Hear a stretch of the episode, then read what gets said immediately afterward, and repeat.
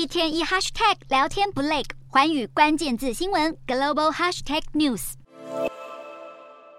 中国驻法国大使卢沙野再度发表争议言论，引发各界抨击。他在二十一日接受法国媒体专访时，被问及对克里米亚主权的看法，似乎听不下去卢沙野的回应。主持人不等他答完，马上强调在国际法上，克里米亚是乌克兰的一部分。然而卢沙野却说出这句，引发西方多国强烈不满。尤其身处战火之中的乌克兰，更是大力谴责卢沙野的发言太过荒谬，批评中国如果想要在这场战事中扮演重要的政治角色。就不应该模仿俄罗斯人的宣传，而乌方过去以来就不断对外强调克里米亚是乌克兰的。卢沙野无视乌克兰的主张，也惹恼了其他前苏联国家，包括立陶宛、爱沙尼亚、拉脱维亚等国家，都向中国提出正式抗议。法国也要求中方出面澄清。欧盟最高级外交官波瑞尔则推文表示，卢沙野的言论令人无法接受，希望这并不代表中国官方立场。随着多国群起炮轰，中国恐怕又要面临新一波外交危机。